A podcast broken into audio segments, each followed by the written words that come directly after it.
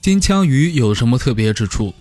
与其他鱼类相比，金枪鱼有两个特别之处，一个是它的体温，另一个是它的鳃。众所周知，绝大多数鱼类都是冷血的，但是金枪鱼却是热血的。它们的体温约在三十五摄氏度。从生理结构上来看，金枪鱼脊柱两侧有强有力的肌肉和大量的血管网丛，表明这些部分的新陈代谢特别旺盛。科学家认为，肌肉收缩是使它们体温升高的主要原因。金枪鱼的鳃与其他鱼类也不太一样，金枪鱼的鳃肌已经退化，它们不能够依靠鳃肌运动吞水而获得氧气。为了获取氧气，它们不得不总是张着嘴巴不停游动。